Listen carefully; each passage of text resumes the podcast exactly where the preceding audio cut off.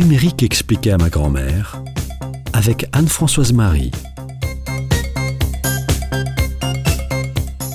On parle beaucoup d'Internet et des sites web, mais savez-vous vraiment ce que c'est? Tous les sites web sont des pages écrites dans un langage informatique appelé HTML, qui est comme un descriptif pour afficher des informations. Cette page va indiquer à notre navigateur, le logiciel que vous utilisez pour consulter un site web, comment mettre en forme l'information à consulter. Dans un site web, il y a donc du texte, des titres, des images et des liens.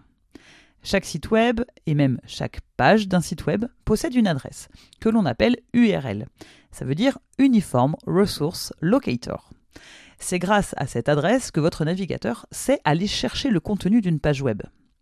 Le nom d'un site web est constitué d'un préfixe. C'est souvent www comme World Wide Web. Puis le nom de domaine et enfin l'extension qui donne un indice soit sur la nationalité du site web comme .fr ou .uk, soit sur son usage, .com étant pour le commerce, .edu pour l'éducation. Mais il n'y a pas tout le temps une obligation légale à les respecter.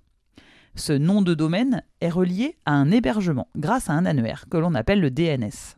Ça permet aux ordinateurs, à partir du nom d'un site web, de trouver l'ordinateur ou le serveur sur lequel sont enregistrés les fichiers du site web. On parle d'hébergement.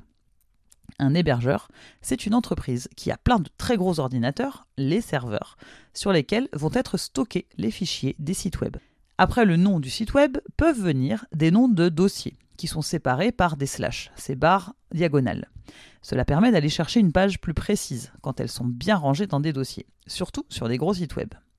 Mais on connaît rarement les adresses exactes des fichiers qu'on recherche. Alors on utilise un moteur de recherche, qui lui est comme un très gros annuaire de tous les sites web du monde, et qui sait rechercher dans tous les contenus des sites qui vont correspondre à votre demande. Le plus connu des moteurs de recherche, c'est Google. Mais comment Google sait-il me dire sur quel site aller pour trouver la liste des champignons comestibles, par exemple Eh bien parce que les programmes informatiques de Google, les robots, passent et repassent sur les sites web du monde entier et lisent leur contenu. Si par exemple il y a un gros titre appelé La liste des champignons comestibles, eh bien il y a de fortes chances pour que ce site vous intéresse. Google va donc le faire remonter en premier dans la liste. C'est ce qu'on appelle la pertinence.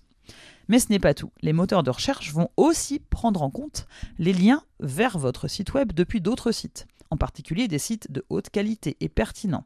Et ils vont également présenter en premier des contenus sponsorisés qui vont répondre à votre demande, certes, mais dont les propriétaires ont payé pour arriver en tête de liste. Ces sites-là sont indiqués comme sponsorisés. Faites-y bien attention, parce que ce ne sont pas forcément les plus pertinents pour votre recherche. Rendez-vous dans une prochaine émission pour apprendre à bien faire des recherches pertinentes sur Internet.